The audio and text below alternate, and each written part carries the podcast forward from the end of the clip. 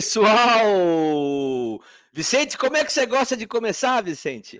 Muito bom dia para quem nos está assistindo ouvindo de dia, muito boa tarde para quem nos está assistindo ouvindo à tarde, e muito boa noite para quem nos está assistindo ouvindo à noite.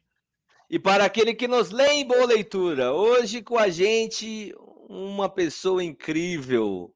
Olha, a beleza é natural. Incrível. George Roberts, do George Roberts Talks. É isso, meu irmão? É isso? É isso aí. Muito, muito bom dia, boa tarde, boa noite para todos. muito obrigado por, pelo convite. É um prazer estar aqui. Bom, nesse áudio bar, o que é uma conversa de bar, né? Estou na mão de vocês dois. Saúde, então. Saúde. Bom, tá uma vodka na mão e eu tô com meu copo, né? Nessa conversa de bar. Mas, olha, muito né. obrigado, Anderson, muito obrigado, Vicente. É um prazer estar com vocês e espero contribuir com um pouco da minha história aqui nos Estados Unidos para quem estiver aí nos assistindo, no, né, nos ouvindo. E é sempre prazeroso dividir através de uma forma inteligente da internet com pessoas que eu digo sempre nos meus programas, né? A gente divide um pouco do que a gente tem com brasileiros cidadãos do mundo. Então, estou aqui. Muito obrigado. Que maravilha. Olha, eu gostei do cidadãos, hein? É, é? Você viu o português refinadíssimo. Refinado. Você está em New Jersey, né, né, George? Eu moro em Nova Jersey. Isso. Minhas gravações, né? O estúdio fica em Manhattan, em Nova York. E ali é onde tudo acontece, né? Tudo acontece. Mas olha, é maravilhoso. Eu sou Jersey Boy, eu digo assim. Né? ah, cara, olha, já morei em Michigan, fui fazer mestrado em Michigan. Me tive que me adaptar por três anos por causa do meu mestrado. Depois vim para Nova Jersey novamente depois fui para Nova York, mas para morar, Nova Jersey é maravilhoso, é gostoso demais. Fui morar na Flórida também, né, por causa do trabalho, mas morar em Nova Jersey realmente é um encontro. Digo um encontro não com outra pessoa, né? Digo um é. encontro. Mas, sabe? Não seja modesto, mas é. veja bem, você se formou em jornalismo e aí o seu mestrado, sua especialização foi em quê? Como é que foi isso aí? Vamos lá, então. Bom, gente, na verdade, no Brasil, eu fiz formação em letras, português e inglês. No Brasil, eu dava aula, eu lecionava língua inglesa em cursos. Aí no Brasil. Teacher. Teacher, isso aí. Aí, com isso, quando eu estava fazendo, eu estava na, na área de coordenação de cursos de inglês, eu tive a oportunidade em fazer o Michigan no IBEU, que era um curso, né, um curso muito bom no Rio de Janeiro e que tem, né, o Instituto Brasil Estados Unidos tem esse vínculo com a embaixada americana. Ali eu fiz o meu, eu consegui o meu Michigan e fui tentar, né? Vamos tentar ir para a universidade, uma universidade americana. E aí, com isso eu tentei uh, Harvard, tentei Princeton e a universidade que me aceitou foi a Universidade de Michigan. E na Universidade de Michigan, quando eu cheguei para eles, eu já estava assim completamente formado, ainda precisava terminar três créditos é, na Universidade do Brasil, e para eles eu já estava formado, e com aquela bolsa 100% que eu tinha, eu tinha ganhado, eu tive que basicamente, já que eu estava formado, eles me deram metade de uma bolsa para eu fazer um mestrado. Né? Fiz uma pós, fiz uma pós, depois fui fazer meu mestrado. Fiquei três, por três anos e meio morando lá.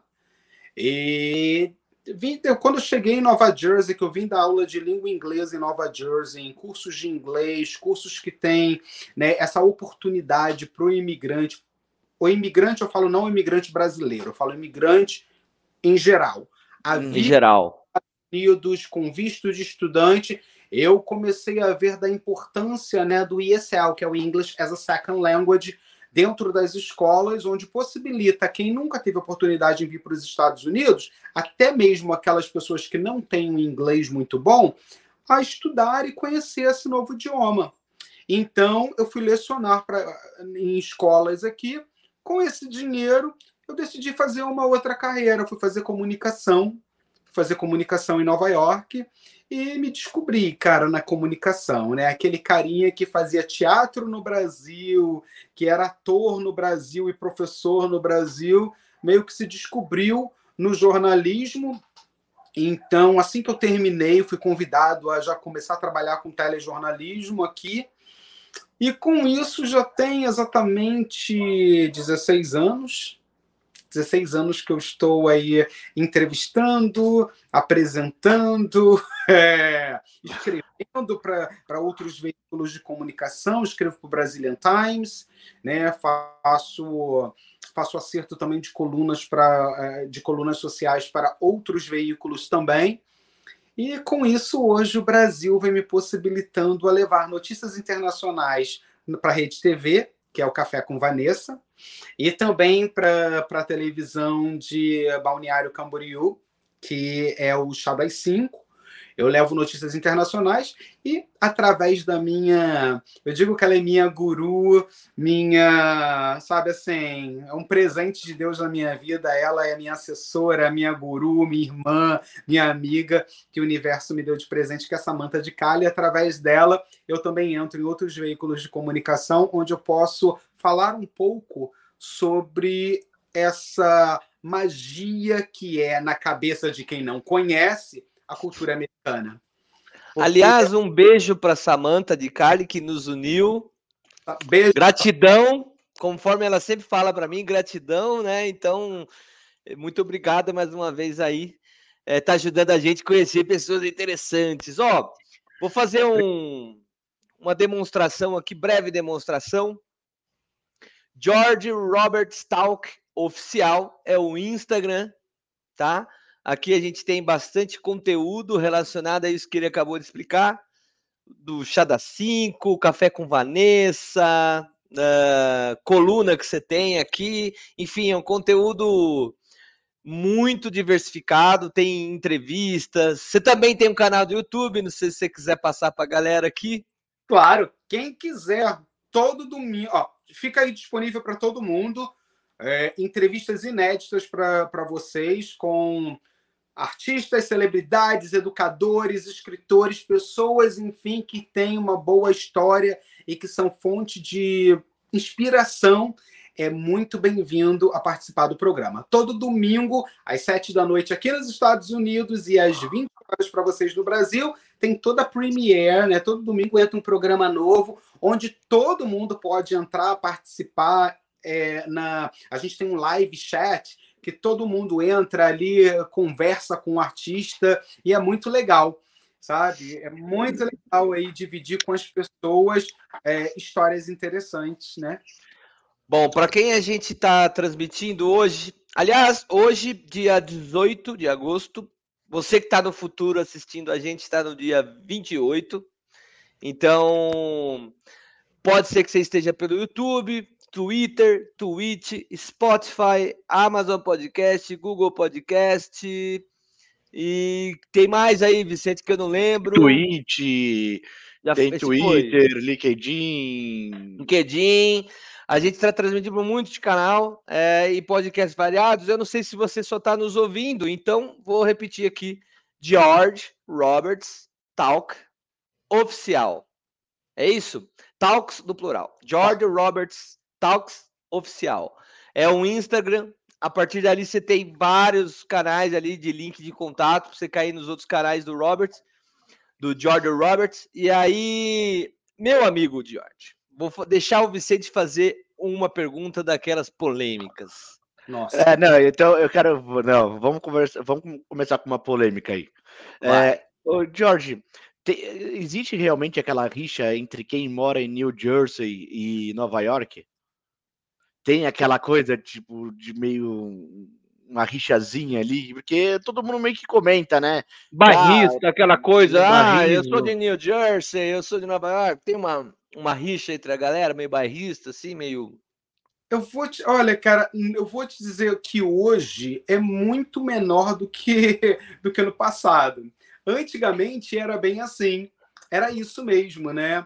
Ah, mas eu sou nova-iorquino, eu sou de Nova Jersey. Antigamente existia muito isso. Hoje, para falar a verdade, Nova York é tão caro de se viver que Nova Jersey, uma parte de Jersey, é tão, é tão perto, porque daqui, da janela, você vê Nova York. Então é uhum. muito interessante isso, porque antigamente falavam assim: a ah, Nova Jersey é o quintal de Nova York. Né? Falavam isso e tiravam muito, faziam muito sarro. É, eu lembro dessas conversas, por isso que eu estou provocando. Então, cara, olha, eu vou te falar uma coisa: são tantos artistas que moravam em Nova York que hoje preferem morar em Nova Jersey. Primeiro, porque em Nova York você não pode ter um carro, porque você, você não quer estar tá pagando diariamente 125 dólares para estacionar seu carro. Você vem para quem não sabe, é caríssimo estacionar o carro em Nova York. Né? Então, assim, você vem para Nova Jersey, é só você atravessar ou Lincoln Tunnel ou Halland Tunnel, você está em Nova Jersey, onde você pode ter uma casa, você tem lugar para estacionar seu carro, você vive uma vida tranquila, você vai à praia, você tem acesso às coisas também, né? Então, assim, é muito gostoso, sabe? Eu amo Nova York, mas eu gosto de Nova, é, é o meu amar por Nova York é o trabalho. Eu digo, eu digo uma coisa, as pessoas até levam a mão. Nova York, gente, é assim, é um esperma cultural. É uma oportunidade de trabalho muito forte atrás da outra, miscigenação, gente passando, como é que é? Isso. Nova Jersey hoje também é assim. Nova Jersey também é assim. Hoje você encontra assim altas produtoras que estão aí vendendo comerciais, né, para Nova York. Então, quando eu falo assim nesse esperma cultural que é Nova York, é por causa disso. É tanta gente e você passa pelas pessoas na rua. Sabe o que, que é? Você entra numa rua, você tem um bar, você entra na outra, você está na Broadway, você está no teatro, você é, passou para outra rua, gente, você já está assim no museu. Entende? Você já atravessou, você já está no Central Park, dali, pouco tempo você já está na Estátua da Liberdade. Então, parece que é um trocar, é, é um trocar de cenário muito interessante. É como se eu estivesse vivendo num filme eternamente, né? Né? É, você vai ali, tipo, ah, você passa pelo Central Park. Eu acho que imagino que hoje em dia não acontece mais com você, mas assim, né? Sei lá, você passa pelo Central Park e você vem lá aquela questão do filme lá do Macaulay Culkin lá, esqueceram de mim. Aí você passa por Nova ali pela Estátua de Liberdade, tem lá o Independence Day, né? é uma brincadeira com os filmes. Com... Só para você ter uma ideia, para você ter uma ideia, quando a Estátua da Liberdade ela foi trazida para os Estados Unidos, né, que ela veio da França. Então, um presente francês, um presente francês. Quando ela veio para os Estados Unidos, ali naquela ilha que se chama New York Harbor, só para você ter uma ideia, quando você vem a Nova Jersey, é o Liberty Park que tem a Chota da Liberdade, que está dentro de Nova Jersey. O que eles fizeram? Como a ilha de Nova York com Nova Jersey né, é uma ilha onde as pessoas fazem aquele passeio de lancha, a estrutura da, da, da estátua na, naquela ilha, ela foi colocada para frente de Nova York, mas naquela época, aquela ilha não fazia parte de Nova York. Hum, interessante, eu não sabia dessa história, não. Também não sabia, não. Aquela ilha, ela era parte de Nova Jersey. O que houve, né? Devido eles criaram uma história, porque aquela ilha era chamada de New York Harbor, então passou a fazer parte da cidade de Nova York por causa do nome que deram à ilha. Você entende? Entendi. Então, assim, mas quando ela foi trazida, ela, ela, veio, ela veio por Nova Jersey. Olha que interessante. Tanto que é parque aonde você vai para você visitar o que todos aqueles monumentos onde aconteceu a guerra. Onde a guerra civil, né? Né? Então assim, onde ali ficaram aqueles canhões que, né, e, sabe, muito interessante, onde ficaram aqueles eh, soldados né, que defendiam o país. Aquilo tudo ali ficou no Liberty Park, que fica ainda é parte de Nova Jersey, embora a Estátua da Liberdade fica numa distância pouca, porque dali você vê a estátua toda, é incrível. Só que aí você vê assim as costas da estátua, né? Se você quiser ver a estátua, né, aí você já tem que ir pela orla, por Nova York, que o caminho ainda é mais longo, o trajetório é mais longo, mas o pessoal paga seus 35, 40 dólares para fazer aquele passeio maravilhoso, chegar naquela ilha, tirar foto, e ali é muito gostoso, tem restaurante ali dentro, né?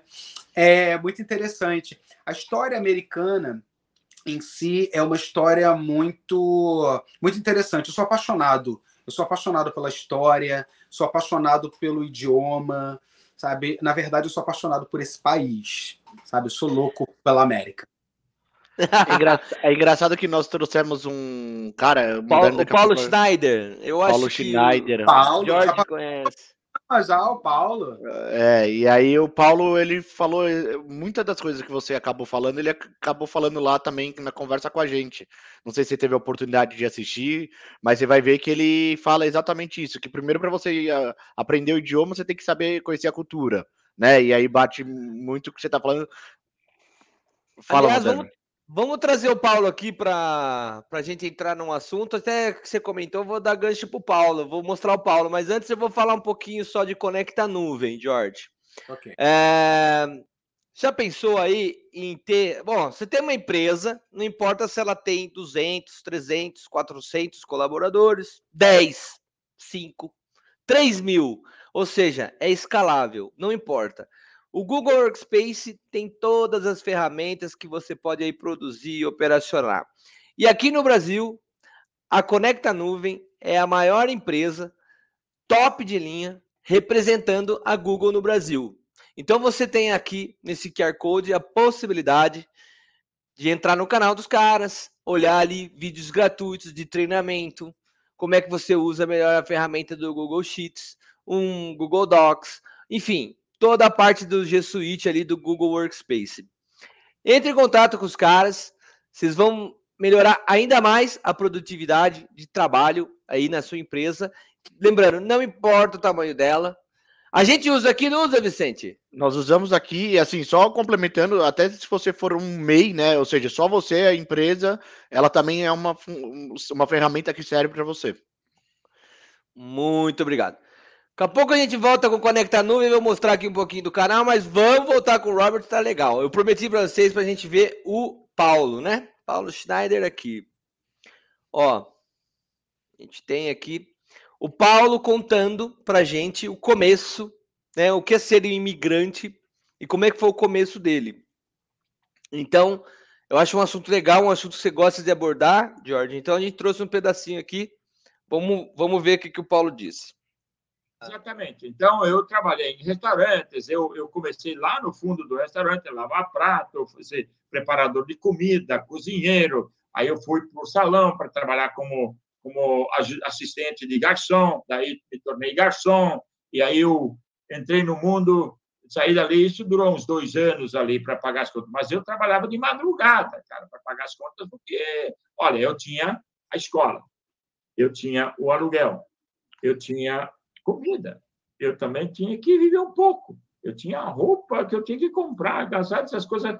E eu não tinha carro ainda ali, não tinha dinheiro para comprar um carro ainda. É, eu não tinha. Mas logo quando eu saí dessa parte ali, na, na verdade, quando eu saí de, do, da cozinha para o salão, é, me tornar garçom ali, aí eu comecei a ganhar um pouquinho e eu comprei um carro para mim. Né? Foi o primeiro carrinho que eu comprei ali. Era... Exatamente. Então eu. Ó, oh, brasileiro é uma desgraça, é foda. O cara foi daqui para lá para comprar um carro. Puta que pariu. Paulo, um abraço, irmão. Prazer receber você. É isso aí, um abraço, Paulo. Foi fantástico. Ele contou a história quando ele passou pelo meu programa também. Muito bom. É uma é realmente assim, a vida dele é uma lição para muita gente sabe, que acompanha. Eh, eu vejo que muita, eh, muita gente, no dia que a premiere dele foi ao ar, muita gente assistindo e as pessoas entrando em contato. É realmente maravilhoso. Bom, gente, cada um tem uma história, né? Eu acredito muito que nós somos responsáveis a todos os dias a escrevermos bons capítulos desse louco livro que se chama Vida.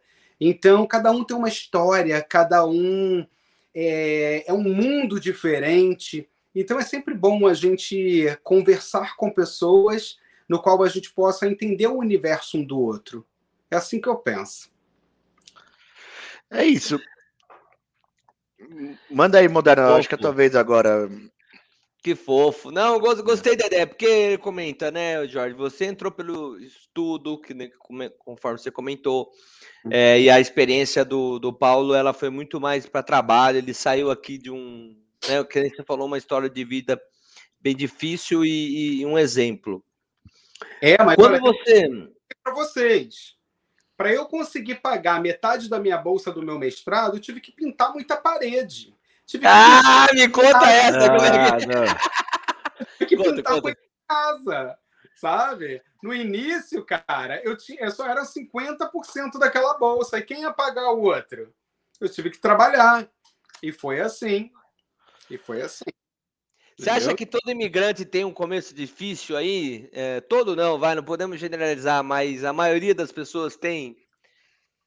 Olha, penso que penso que sim. Por quê?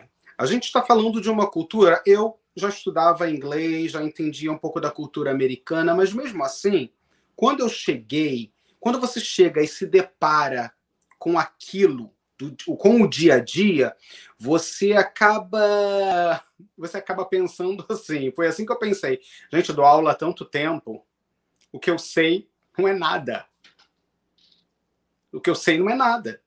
Então, quando você se depara com dois, três meses na América, você já começa a ver uma evolução incrível você já começa a mudar a sua forma de, rom de desse romance desse sonho americano. Quem nunca veio para os Estados Unidos ou nunca teve oportunidade nem de vir para passear, as pessoas romantizam muito isso aqui. Gente, a gente trabalha duro, a gente ganha em dólar e a gente gasta em dólar. A visão de quem está no Brasil é: ah, não, o cara tá lá fazendo dólar, gente. O papel higiênico que ele limpa, se limpa é. É em dólar. Sabe? É, mas é. Não é conversa de. É, é dinheiro, né? É dinheiro, né? Vamos acordar a galera para a realidade. Ah, mas meu sonho era viver na América e ganhar dólar. Se seu sonho era viver na América e ganhar dólar, a, me a melhor coisa que eu posso te dizer é: Primeiro, vá fazer um curso de educação financeira, porque quem sabe viver com pouco sabe enriquecer. Ah, muito boa, muito boa, muito boa. Ah, não, gente, mas eu vivo uma vida desgraçada no Brasil, é horrível. Cara, é porque você gasta mais do que você ganha. Aí você vem para América, o que, que acontece?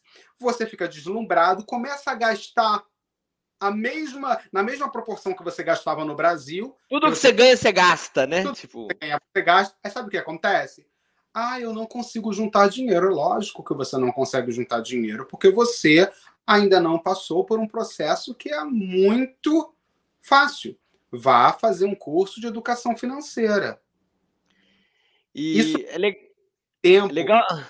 Isso é aprender a ser um homem de negócios. O que você comentou é legal, a gente tem um. um... Aliás, segunda-feira agora vai ser dia 21, polêmica piada. Eu com o Vicente aqui ao vivo, aí no caso, a gente vai estar ao vivo. Hoje você está assistindo a gente, esse episódio já é gravado, mas pode deixar esses recados nos comentários que a gente vai mandar para o George, ele vai estar assistindo e curtindo o seu comentário. Mas vamos falar um pouquinho desse negócio que você comentou. Olha só que interessante primeiros livros de finanças que eu li era o Pai Rico, Pai Pobre. E lá ele falou um negócio que mudou a minha vida. O pobre e a classe média, eles permanecem pobres e como classe média porque o dinheiro que eles ganham com o trabalho, eles não compram ativos. Coisas que colocaram mais dinheiro no bolso dele, eles compram passivos. Uhum. Coisas que continuarão tirando dinheiro do bolso dele e até em maior quantidade. O cara dá duro pra caramba pra comprar um carro de 100 mil reais, em vez de comprar um carro de 60. O carro de 100 mil reais tem IPVA mais alto, um seguro mais alto, a manutenção é mais alta. Vai ter que trabalhar mais duro ainda para pagar despesas maiores. Eu falei, eu quero sair desse ciclo ciclo. Eu quero comprar ativos. E os meus ativos no futuro vão comprar os passivos. Então, toda vez que a gente olha o nosso custo de vida, eu fico fazendo a conta de quanto eu tenho que ter investido para bancar o custo de vida. Teve um amigo nosso que recentemente falou: Cara, meu custo de vida tá muito alto. Tá em 500 mil reais por mês. Eu fiquei assustado. Eu falei: Caramba, cara, 500 mil, você já fez a conta de quanto você tem que ter investido para bancar esse custo de vida? Ele falou: Não. Daí eu falei: Imagine que você vai ter uma carteira rendendo inflação mais meio por cento. Você tem que ter 100 milhões para bancar esse custo de vida. Um dos primeiros livros de. Olha, eu não sei vocês, eu não tenho amigo que ganha 500 mil reais ou mais ou menos uns 100 mil dólares por mês para gastar. É só para gastar. Vocês têm? Não, o custo de vida da cara de 100 mil dólares é, é forte, hein? O que, que você acha, George? Interessante. Ah! O interessante que ele estava falando porque é muito simples. Quando eu tenho oportunidade de conversar com, com outras pessoas no dia a dia, até mesmo pessoas que trabalham comigo, eu sempre falo, gente, se você, né, é, tá tirando seus 1.500 na semana, não conte com esses seus 1.500. Pelo menos, tira 500 dólares disso aí e guarda.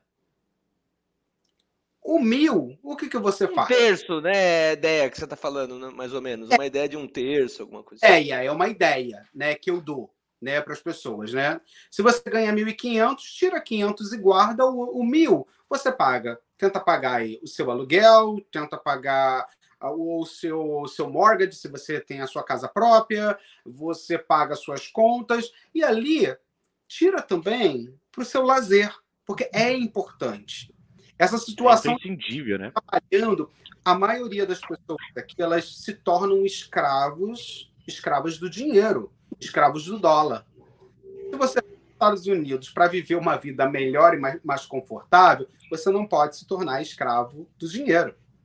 O dinheiro ele tem que vir numa proporção onde você saiba dosar aquilo que ele que vem para pagar as suas necessidades, que são suas contas, e para poder dosar também um grau de diversão que você também merece. A gente tem que se divertir.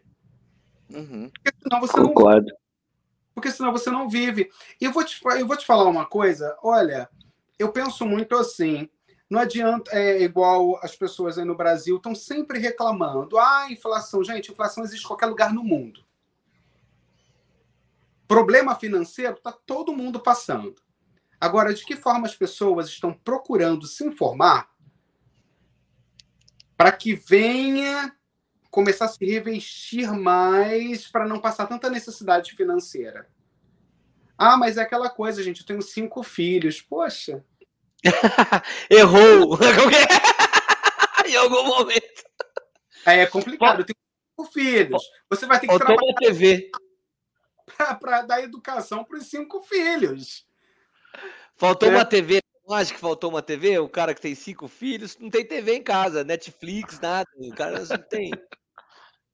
Mas sabe o que, que acontece? É, não, desculpa, eu vejo que existe uma, uma falta de informação muito grande é, em relação a isso. Eu acredito que o único passaporte para a liberdade do ser humano é a educação. E se o brasileiro, ainda nos dias de hoje, não pensar que só através da educação que a gente consegue salvar o mundo, salvar o planeta, então, cara, a gente vai continuar perdido. A gente vai continuar perdido por quê? O que difere um lugar do outro é a geografia. O que difere um ser humano do outro é a cultura e a sabedoria. Então, é muito complicado. E, e se o país não se preocupa que a primeira coisa que todo ser humano tem que receber é escola, é tá complicado. Para você ter uma ideia, agora eu não gosto muito de fazer comparações, que eu acho que cada um sou cada um e a gente nasceu para ser respeitado e não comparado.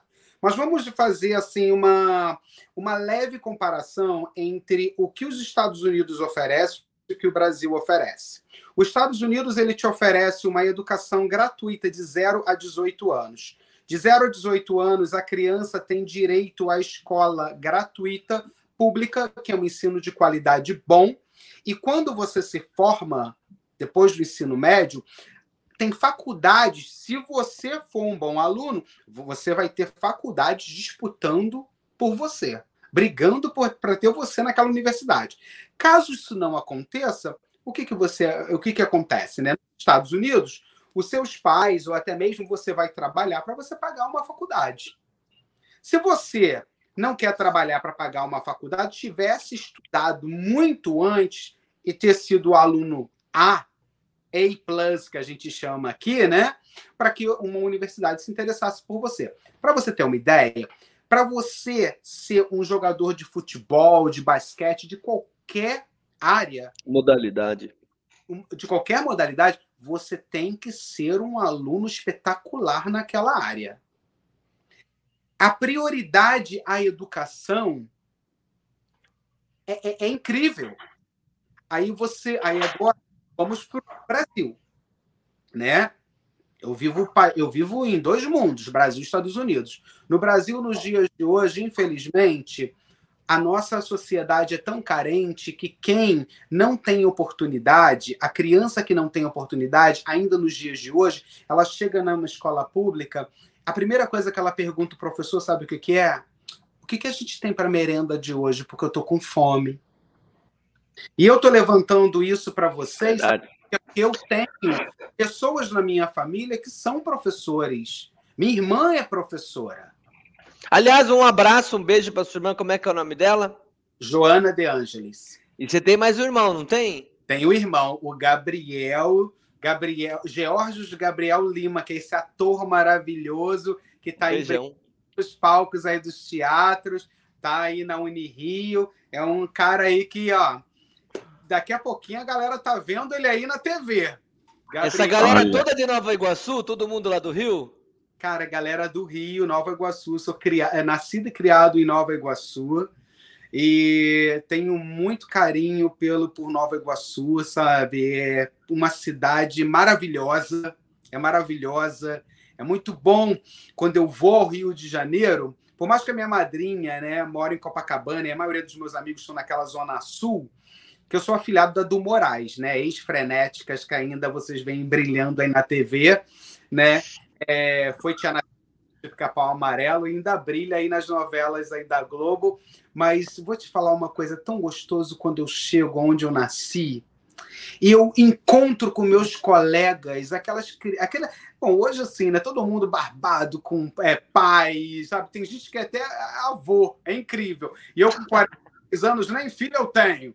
Mas assim, encontro com os meus amigos de, de que se formaram comigo e, e, e, é tão gostoso porque eu vejo que lá atrás tantos riam de mim na escola porque eu falava um dia eu vou embora um dia eu vou brilhar na TV nos Estados Unidos um dia e, e a galera ria porque era uma realidade muito longa é uma realidade muito distante de uma pessoa que vem de Nova Iguaçu, sabe? Eu venho de uma família de classe média, onde meu pai e minha mãe tiveram que batalhar muito para me dar, assim, para me colocar numa escola onde o ensino era um ensino de qualidade, alta qualidade. Eu tive Sim. bons, é, né? Eu, eu, eu estudei Você numa... aproveitou uma oportunidade, né? Tem tantos que têm oportunidade e acaba não aproveitando ela. Eu, eu, Vicente, a gente tem amigos em comum que, cara, torrou toda a grana dos pais, agora ninguém mais tem nada e não aproveitou merda nenhuma. Mas eu, eu queria fazer uma aspa aqui. Chupa New Jersey, Nova Iguaçu mais que New Jersey. É isso. Ponto, acabou. Nova Iguaçu é o top. Bom, vou, é isso aí. Nova Iguaçu e Nova Jersey. Amo Nova Iguaçu, amo Nova Jersey. Na realidade, na realidade cara, quando você vive, tem essa, essa experiência em viver esses dois mundos, você acaba comparando e você vê que é muito gostoso. É necessário a gente passar. É necessário compreender a história, né, o nosso passado, para dar valor em tudo isso que a gente vive no presente. E sabe, é muito bom isso. Isso que vocês estão fazendo nesse momento é, sabe? É, é, é, é, abraçar várias. É, vocês dão oportunidade para várias pessoas a vir, virem contar uma, uma história. Biografia. São capítulos desse livro aí que a gente chama de vida, sabe? E, é muito interessante isso. Então, quando a gente fala dessa, dessa, dessa dessa outra vertente da educação nos Estados Unidos educação no Brasil, a gente tem hoje, eu entrevisto bons educadores que eles falam para mim, sabe, que hoje na sala de aula o aluno no Brasil já chega dizendo assim: ah, professor, discordo de você, o Google está dizendo isso. Poxa, Vamos ter mais respeito com o nosso professor, porque o Google ele pode te dizer isso, mas o Google ele não é o seu professor, o Google não estudou. Aquilo, sabe, são informações que o homem coloca na internet. Aí é isso, esse que é o ponto. De Polêmica, forma... George. Uhum. Você, é, embora eu concorde com você nessa ideia de, de respeito, que é isso que você está trazendo, é, essa coisa né, de, da relação professor-aluno, que talvez tenha se perdido um pouco, é, né, não existe uma cultura sem ética. Mas a gente também tem um ponto que será que as tecnologia... escolas estão preparadas para essa geração que tem acesso à tecnologia? Porque, caras, nós temos aqui a mesma idade, praticamente todo mundo da, de uma geração. A gente fazia é, trabalho na biblioteca, enciclopédia, enciclopédia papel maço que chamava, né? né? Não sei e tal. Quer dizer, tinha que esperar um amiguinho devolver o livro para você fazer o seu trabalho e tal. Você copiava a mão. Quer dizer, é um outro mundo. A informação ela era bem menos, é, tinha menos velocidade e acesso bem menor. Então, eu fico me perguntando: será que a gente tem a infraestrutura necessária do ensino? Assim, ninguém aqui é especialista em educação. O George é, que já foi teacher, ou ainda é, não sei como é que ele se considera. Mas a gente tem esse ponto, sabe, é, George, de existe um problema cultural, sim, de educação, mas também existe uma falta de estrutura muito grande que não acompanha a realidade, né? O cara tem acesso do Google, então, e o professor, como é que a gente ministra uma aula com essa porcaria funcionando lá na aula? Tá tendo espaço para isso? Será que todos os alunos daquela sala pública têm uhum. condição? Então, eu, eu acho que existem alguns fatores aí que, que, corroboram com essa ideia toda que você comentou, não somente a, essa, a questão do, do respeito, mas também de infraestrutura. Tá, vamos agora, já que você quer, querer estudar na, na área da. Vamos falar da tecnologia e educação. É, a, a, o ponto é: você vê que ainda nos dias de hoje, é, quem tem a oportunidade de estudar na escola pública você sabe que a maioria das pessoas ainda hoje no Brasil que estudam na escola pública tem pessoas que têm um, um nível social, que vem de uma família que é classe média, mas você vai encontrar muitos que não têm a classe média. Ainda é uma classe abaixo da média no Brasil que procura a escola pública porque não tem dinheiro para pagar uma escola particular. Por isso que eu dei a vocês o exemplo da criança que chega na escola não é nem a fome com aquilo que o professor está oferecendo como matéria. É fome e fome. Mas é, é, que, é que aqui não Sim. sei, assim, vocês sabem muito mais do que eu, não quero discutir com mestrado, né? Com mestrado, com, com quem fez mestrado, mas aqui a escola, a, eu acho que assim, a classe média aqui, ela acaba indo colocando os filhos em escolas particulares, né? Aqui no Brasil, a gente, escola pública é para classe baixa é assim num, no geral, né, numa no grande geral, assim, numa é. grande no, lá o Pareto lá no 80/20, a gente vai brincar lá que 80% da classe média colo acaba colocando os filhos numa escola particular e 80% da classe baixa, né, classe baixa ali acaba colocando dentro de uma escola pública. E aí, exatamente, eu concordo tanto com você quanto com o Moderna ali, que a gente tem assim, a gente tem um problema social muito grave, que é essa coisa da criança ir para a escola porque ela não tem o que comer dentro de casa, que é, é de um absurdo gigantesco, é gigantesco, e aí a gente vai muito embaixo, e eu, e eu, e eu já tive debates homéricos com o Moderno aqui, que para mim só a educação salva. Que eu uhum. sempre falo para ele, falo assim, Sim. se você não faz um plano de educação de uma população, vai continuar sendo essa porcaria do jeito que é. É assim, eu já, já, dei exemplo de Singapura, dei exemplo de outros países que fez um plano de educação gigante lá, em 50 anos fez uma a Coreia do Sul, da renda, Coreia do Sul, da renda per capita lá e estourou. Só que eu também entendo um posicionamento aí, e eu não quero te confrontar, George, muito pelo contrário, que é essa coisa do, do aluno hoje em dia com essa, com essa informação ali dentro, né? Porque, por exemplo, dele ter a oportunidade de chegar para o professor e falar, puta, professor, com toda a educação do mundo, mas dele chegar e falar assim, pô, eu acabei de consultar aqui o Google, ou consultei uma, uma fonte de pesquisa fidedigna, mas usando a internet, e ele está falando que você não está certo nesse ponto, eu acho que o, é mais uma fonte de debate que vai todo mundo tentar entrar num parâmetro bacana ali. A gente tem um livro hoje, por exemplo, se você comparar um livro, qualquer livro, adoro livro, Vicente viciado em livro também, provavelmente você também gosta, Jorge, estudou bastante, gosta de livro. Já estou até dá para perceber, né, pelo grau de estudo. O TikTok ele é mais atrativo tecnologicamente. Como é que você tira uma criança do TikTok e faz ela ler um livro hoje? Mas, mas Por que a gente não cria mas, mecanismos mas, dentro dessas mídias, né? Esse aqui é o ponto, né? A gente tem que parar para analisar de que forma as pessoas estão usando a internet de uma maneira inteligente. A tecnologia, ela serve tanto para ajudar quanto para destruir. Então, eu sou completamente contra, como educador, jornalista, né? Eu sou jornalista, apresentador, educador. Eu sou completamente contra, sabe? O meu aluno está fazendo pesquisa no celular para me confrontar na sala de aula. Primeiro que celular não é. Se é para você estar com o celular na sala de aula, você não precisa do professor. Gente, as, as coisas estão muito confusas. Você vai, hoje em dia, todo mundo está tão distante que você vai a um encontro com um amigo, um amigo e uma amiga, a pessoa não para um minuto para olhar para você numa mesa ali de, de um restaurante para conversar e, e, e, desfrutar daquele momento pessoa a pessoa. Nós somos seres humanos, nós somos eminentemente sociais um telefone não pode, se, a gente não pode perder a distração. Se distrair, ah, só um momentinho, você vai dando atenção para quem não está na sua frente. Isso é engraçado, né? A, nós três estamos conectados. Eu com o Vicente aqui do Brasil, em São Paulo, na região do Ipiranga, você em New Jersey, nós estamos conectados, trocando ideia. Quantas vezes a gente, né, eu vou botar minha culpa, porque eu também sou ser humano. Eu tô do lado de alguém, num ambiente que nem se falou de um bar, mas eu tô no meu WhatsApp, eu tô no meu Instagram, e eu não tô com aquelas pessoas ali. Ah, eu tô com.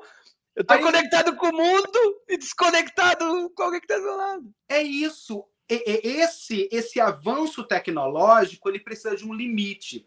Sabe, Vicente, eu acredito muito que é importante o poder da pesquisa, é importante essa relação pesquisa, mas o mais importante é a gente se colocar no, no papel e respeitar quem está à nossa frente. Porque se você vai para uma sala de aula, né, revestido de tecnologia, por que, que você está estudando com um professor? Faz aula à distância. Faça aula à distância. Por que, que você vai para uma sala de aula? Você entende?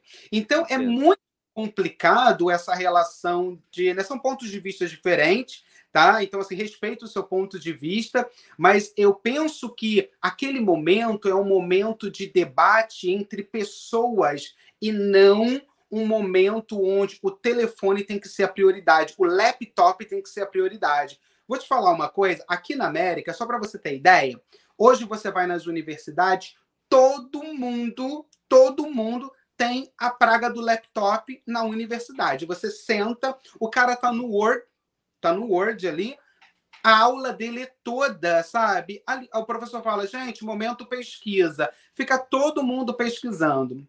Ah, mas não está dizendo isso, eu estou dizendo que antigamente não era assim. Hoje, por causa desse avanço tecnológico, sabe o que o professor faz aqui?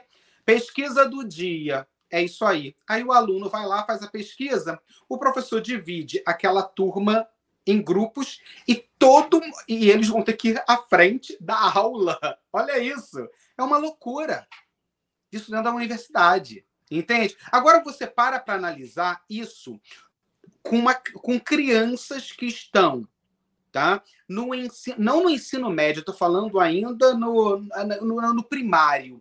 Você para para analisar como não fica uma confusão. O seu filho ou filha de 10 e 11 anos de idade com o celular na mão, no momento da aula, só um momentinho que meu pai está me ligando. Poxa, uma falta de educação. Não, aí é, aí é extremo. É, mas eu gostei do exemplo que você deu, Jorge. Eu gostei, Vicente. Você vê as universidades dos caras ali trabalhando o conceito de vamos pesquisar e agora vocês dão a aula. Quer dizer, vocês estão agora, conseguindo consumir conteúdo. É, o, o, MBA, o MBA que eu fiz, só, só um complemento, George, desculpa te cortar, eu sei que você pediu a palavra. O MBA que eu fiz foi muito nessa linha, né? A gente, todo mundo MBA na, na FGV, então era um poder aquisitivo um pouco mais alto ali, né? Então a gente todo ou seja laptop ou tablet, qualquer coisa, a gente sempre ali. E aí eu tinha dois pontos que eu quero colocar. Uma que a gente fazia exatamente isso que você falou, né? Então tinha essa pesquisa, depois a gente acabava se reunindo em grupo, ia trocando, ou ia trocando ideia com o professor e fazer uma apresentação, ou acabava entregando um trabalho meio em conjunto. E aí um outro ponto que eu quero concordar com você, que eu acho impressionante, que foi um negócio que me despertou nesse MBA, que é o quanto a escrita ali, escrever no papel, te ajuda a memorizar frente a você digitar. E aí eu conversando com os professores do MBA, eles falaram, Vicente, já existem diversos estudos confrontando exatamente isso que você está falando. O, é, como você cons consegue tipo é, memorizar melhor a matéria, raciocinar melhor a matéria quando você escreve mesmo lá, seja usando cores diferentes, né? Blá, blá, blá, do que você sentando na frente do computador, né? O professor está falando, você no Word, fazendo o resumo da matéria ali no Word, é muito mais fácil. Eu fazia isso, e às vezes eu fazia com papel, e, e você vê que é muito mais fácil no Word, realmente. Mas é, e é, o que você está falando é pura verdade, né? É, o quanto que você confronta esse negócio, né? Tipo, da escrita, da escrita com o que você está datilografando, sei lá, teclando. É, sabe o que acontece, Vicente? É, a, a grande realidade é que assim o aluno ele, ele parte do, do princípio do visual. Todo mundo é muito visual. É assim que, um, que uma criança é educada, né? Ela é educada vendo, repetindo, e depois no processo de alfabetização que começa a escrita. Você não é educado né? Hoje tem criança que tá, já está ali teclando, já conhece mais a tecla, já conhece mais um teclado do que a escrita. Antigamente era assim. A gente tinha nossos livrinhos onde a gente tinha que fazer aquela educação escrita para que a gente tivesse uma letra bonita, ou para que a gente viesse a compreender. A alfabetização, ela parte do princípio de lápis e papel e borracha na mão. Entende? Então, nos dias de hoje, nos dias de hoje, para o filho ficar calado, o pai e a mãe estão dando um telefone celular porque ele vai estar tá adorando. O menininho não sabe nem para onde está ligando, mas está ali com, com o telefone ou está ali mexendo na tecla do computador. Sabe? Mas é aquilo, é o avanço. Hoje em dia, sabe, a, a, a modernidade está aí. O ponto é, é que tem que existir parâmetros, tem que existir, sabe, certos, é, certos pontos a serem respeitados para que a, a, pessoa venha absorver essa tecnologia de forma gradativa. Hoje você vê que através da tecnologia, através da internet, crianças estão sendo levadas da sua, estão, estão sendo tiradas da sua família por conversar com estranhos. Hoje você vê que a situação está tá, tá assim, fora do controle. Existe isso. Eu leio coisas no Brasil, eu, eu leio coisas aqui também, que a gente fica assustado. Até onde isso vai chegar? Hoje já existe, né? Você conversar com pessoas na internet que nem é a pessoa, mas já, já existe aí é, certos, né, é, certos programas que você acha que está conversando com uma pessoa e por trás daquilo ali é uma pessoa completamente diferente. É um fake. É, é um fake. Então, assim, para tudo existe um momento. É ah, mas, Jorge, eu queria. Calma aí, eu queria, George, eu queria usar o teu conhecimento de mestrado ali para ir mais um fundo nessa tecnologia aí. Uh, até como opinião e pra, como ensinamento para mim. É, você acha que, que a educação, nesse sentido, ela está um pouco defasada com o avanço tecnológico? Ou você acha que não? Ela deve ter esse núcleo, não deve mudar, e o avanço tecnológico é só para pesquisa, essas coisas. Ou tenho que embutir a tecnologia aqui dentro, que nem você falou, né? Ah, o, o aluno está lá olhando no celular e falando, ah, o Google falou o contrário. Como que é a tua visão? Eu quero explorar um pouco mais do teu mundo de mestrado ali nisso daí, sabe? Que, que, que, você acha que é o modelo ideal da educação? Porque, assim, até onde eu estudo modelos de educação, a gente está falando de modelo, esse modelo de educação que nós estamos vivendo é de 1960, 1950, que é esse modelo de educação. Nós estamos em 2023, a gente está falando aí de 73 anos de evolução, que teve toda uma evolução tecnológica. Como que você vê que deveria ser embarcada ou não essa tecnologia dentro do modelo de educação? É anterior, tá? A década. É anterior. É década é 20, né? 30, é, 20, 30. Bom, é, se a gente for fazer né, essa comparação entre lá atrás, da forma que nós fomos educados para hoje, claro, hoje aí é esse boom tecnológico. As escolas é, tem aí computadores em sala de aula, é, existe aquele momento para o aluno pesquisar. O, o ponto que eu, eu acabo trazendo é o ponto que o celular, antigamente, a gente tinha o celular com uma fonte somente para quem tinha oportunidade de ligar. Hoje, com esse avanço, a gente faz essa pesquisa, a gente liga, faz pesquisa no próprio celular. Então, é, por exemplo, né, em sala de aula, a gente pode muito bem dividir. A gente pode dividir aquele momento onde o professor ele explica aquela determinada matéria e aonde também pode ser aplicado o momento pesquisa, foi quando você falou. O ponto é, é, é a gente começar a estudar a maturidade de, de, de onde a tecnologia está sendo aplicada. Acredito eu que uma criança hoje de 5, 6, 7 anos, até seus 12 anos de idade, acredito que é muito prematuro essa criança trazer para dentro de sala de aula um celular onde ela fica conversando e fazendo pesquisa. Eu acredito que é uma idade muito prematura para se confrontar professor em sala de aula. Quando a gente passa a falar um pouco do ensino médio, onde aquelas crianças já, já é, né, ali já a pessoa já tem assim 16, 17, 18 anos. Praticamente de... um adulto, né? É, é praticamente é, tá indo para a fase adulta. Então, nessa idade, existe-se mais uma responsabilidade dessa questão de pausar, de colocar em sala de aula o momento que a matéria vai ser colocada e o momento que a pesquisa vai ser aplicada para que se gere uma discussão. Você entende que tudo não é que o George ele é contra a tecnologia de forma alguma, porque usa a tecnologia para trabalho. Não, eu, eu, não quis dizer isso, eu só queria saber a tua opinião mesmo sobre. Pô, eu estou absorvendo. É, é essa que é a minha opinião, sabe? É, é, é realmente dosar momentos de pesquisa. É, é ter esse respeito. Né? Antigamente, poxa, gente, nós, já que nós somos aí basicamente da mesma idade, a gente ia para a escola, tinha gente que era tentado para caramba em sala de aula, mas tinha gente que ia para a escola e ficava vidrado naquela matéria que o professor estava passando. Por quê? Porque chegava em casa, o pai e a mãe ele ia te perguntar, meu filho, como foi o seu dia? O que, que você aprendeu hoje? Pelo menos os meus pais eram assim comigo. Entende? Como é que foi? O que, que você aprendeu hoje? Eu chegava, em, eu chegava em casa, eu e minha irmã, que a idade, a diferença de idade, eu tenho 42, ela 41, um ano e seis dias de diferença. A gente chegava em casa, a conversa dentro de casa foi o que foi passado na matéria de sala de aula. Você entende que é o pai se interessando, a mãe se interessando pelo que o filho está fazendo na escola.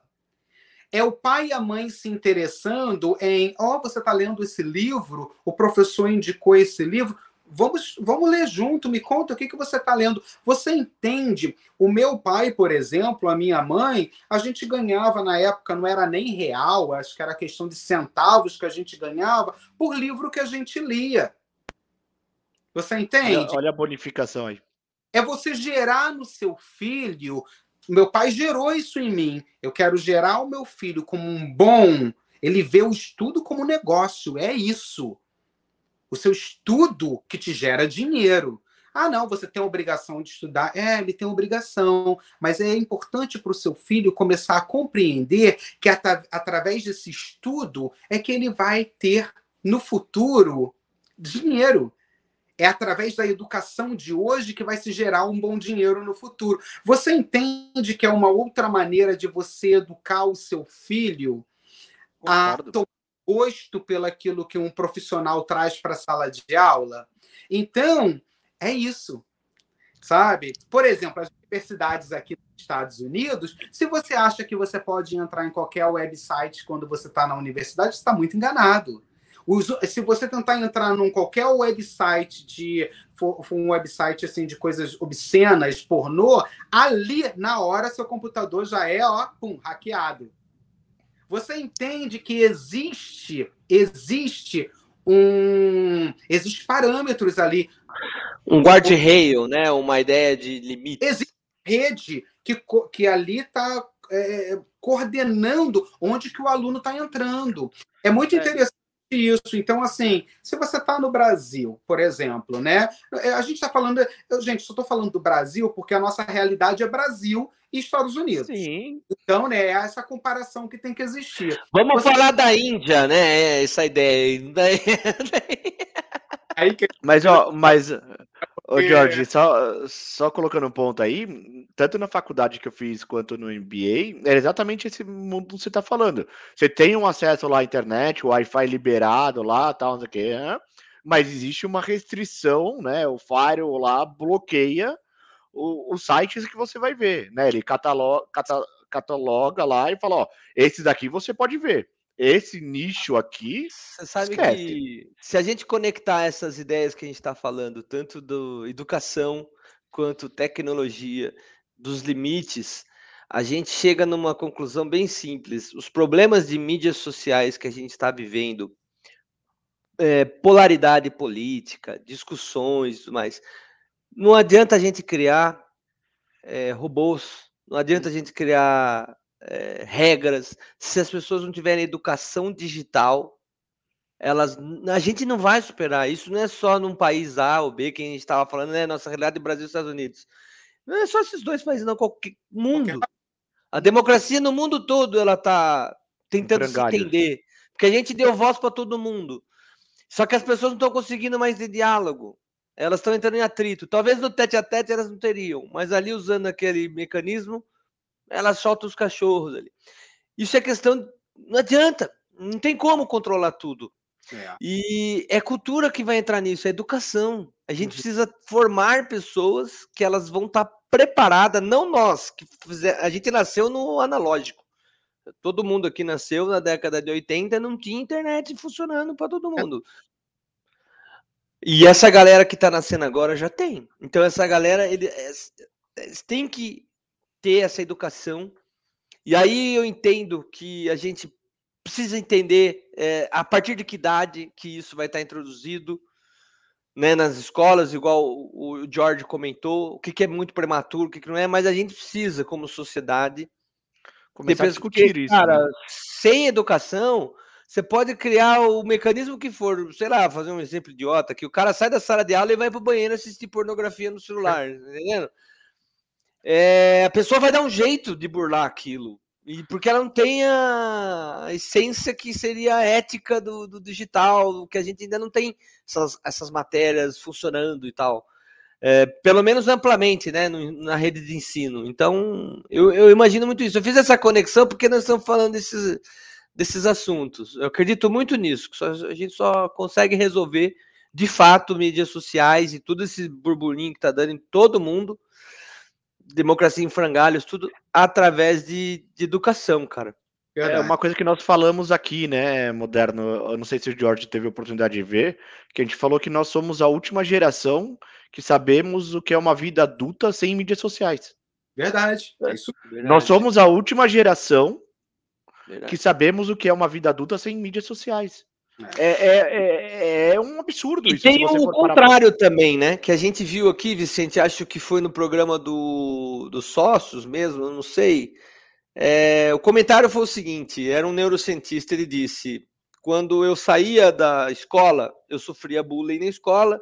Na, minha, na nossa época, década de 80, 90, a piada entre as crianças, que ainda não era considerado bullying, era uma coisa convencional, ela acontecia 5 horas da tarde, ou para quem estudava na parte matutina, meio-dia, ia para casa. Acabava ali o bullying. Hoje a criança sai daquele ambiente escolar, ela chega na casa dela, o bullying não acabou. É 24 uhum. horas, 7 dias da semana, porque a internet não deixa acabar. Então o camarada é, é zoado na sala de aula, lá, é, tiram com a cara dele, acontece alguma coisa, uma piada que, que, que ofende, continua ofendendo essa pessoa na internet, usando o WhatsApp, usando o Instagram, usando o Facebook, usando o que for. É, jogos online, que hoje o pessoal gosta muito de joguinho online e é totalmente conectado, eles estão se ofendendo. Quer dizer, o bullying é 24 horas. E a gente não tinha isso. Então, existe os prós e os contras, né? Nessa relação. É verdade, sou de acordo. É, eu acho que é por aí. É, tem que existir limite. Né? É, amo tecnologia, gosto. A gente aqui está aqui conversando através dessa tecnologia, que aí o programa né, é, serve para conscientizar, também educar as outras pessoas. A gente sabe que educar, conscientizar é algo muito difícil, é algo muito complicado. Por quê? Cada um de nós somos um mundo diferente e eu acredito muito que cada um tem a sua verdade. Hoje em dia não existe mais aquela coisa assim, pô, o cara tá mentindo, é a verdade dele, respeita a verdade dele. Ah, o cara não sabe de nada, gente, é a verdade dele, sabe? É o que ele teve até hoje como acesso para que ele tivesse, né, para que ele viesse a ser esse ser humano que ele é hoje, com essa formação que ele tem hoje. Então, é, é, a, a grande questão é que quando a gente tem né? Olha o nosso papo como é tão saudável. A gente tem a educação como, como primeiro, como base de tudo, e a gente respeita a opinião um do outro. É simples assim. Diálogo. E quando começar a pensar que, que ninguém, ninguém é, é a opinião do outro, né? É, é, é só uma opinião, é só uma opinião, simples assim não vai haver tanta essa discórdia. Eu acho que as pessoas são tão impacientes hoje em dia uma com as outras, sabe? Não existe mais esse olho no olho, essa vontade de se conhecer. Vamos marcar um almoço, um jantar, sabe? E, e, sabe, essa coisa de olho no olho. E tá muito assim hoje, cara. Reuniões de trabalho, você está na sua casa, você liga a câmera e tá ali todo mundo fazendo uma reunião todo mundo se ofende, mas se tivesse cara a cara, de repente os caras não teriam nem a coragem de falar o que está falando ali. Então, sabe, é, é, é, é, muito complicado, é muito complicado, sabe? Esse teor, Não assim... tenho dúvida, metade dos haters, ou mais da metade, ou todos os haters do planeta, aquelas pessoas entram e fazem aqueles comentários ácidos, né? Somente a gente que trabalha com canal, mídia social, etc o que tem de hater aqui, eu até brinco com o Vicente. Olha, falem bem, falem mal, me dê engajamento, né? Continue comentando. Mas ah, no é? fundo, no fundo. no fundo, eu tenho certeza, o George. É, é como você falou, a pessoa não ia ser tão ácida ou tão explícita num comentário se ela tivesse no tete a tete. É. Para não dizer que é generalista isso, a maior parte das pessoas não ia fazer isso de, é. de peito aberto, né? Tipo, até com medo de tomar um socatipapo, de repente. Olha, só para você ter ideia, uh, Anderson e, e Vicente, nós crescemos, nós somos de uma geração que a gente escutava os nossos professores e nossos pais falar uma coisa para gente: o Brasil é o país do futuro. Vocês lembram disso? O país, Brasil é o país do futuro. Cara, olha a realidade ainda no futuro. Que a gente ainda vai ao Brasil e a gente encontra aquela criança vendendo bala no trânsito para ajudar pai e mãe. Você não sabe se aquela criança está vendendo bala no trânsito para ajudar o pai ou mãe, ou, tô, ou, estão ou aquelas crianças estão sendo exploradas por Coagidas. Você entende? Estão sendo coagidas a fazer aquilo. Vou te falar uma coisa, é aí que a gente volta para o ponto cultural. Mas isso é uma coisa que vem de cima, é uma coisa política. Que eu não gosto nem de cair no é muito complicado. É uma, é uma é, é, isso é questão político, sabe? Aqui nos Estados Unidos, você não encontra criança fazendo isso. Você encontra criança ou tá dentro de casa ou tá na escola. Vendendo bala no trânsito, cara, você não vai encontrar. Sabe por quê? A polícia para na rua e pergunta para a criança: onde é que você mora? Cadê seu pai? Cadê sua mãe? Por que, que você não está na escola? Aquilo ali já gera uma confusão, porque aí já vem é, Constituição é, é, titular, familiar, batendo na sua porta, é, querendo saber o que, que teu filho está fazendo na rua, brincando e não está na escola naquele horário. Porque todo mundo aqui sabe que funciona assim, naquele determinado horário, todo mundo está na escola. Outra coisa, o ônibus escolar passa na porta de cada um para poder pegar a criança para ir para a escola. Você é que aí a gente vai entrar em vários mundos, né, George? Assim, são vários problemas, né? Eu, eu entendo completamente e concordo 100% quando você entra na parte política.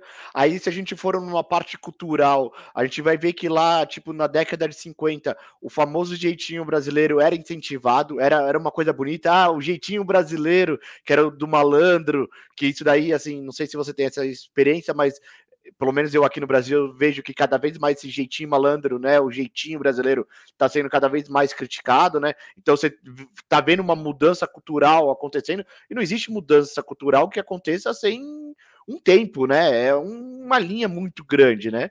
E, aí quando você fala da, dessa parte da, da criança e, e eu concordo, não, não entro, mas até que ponto, como que o Estado vai ser forte se ele não consegue dar condição, né?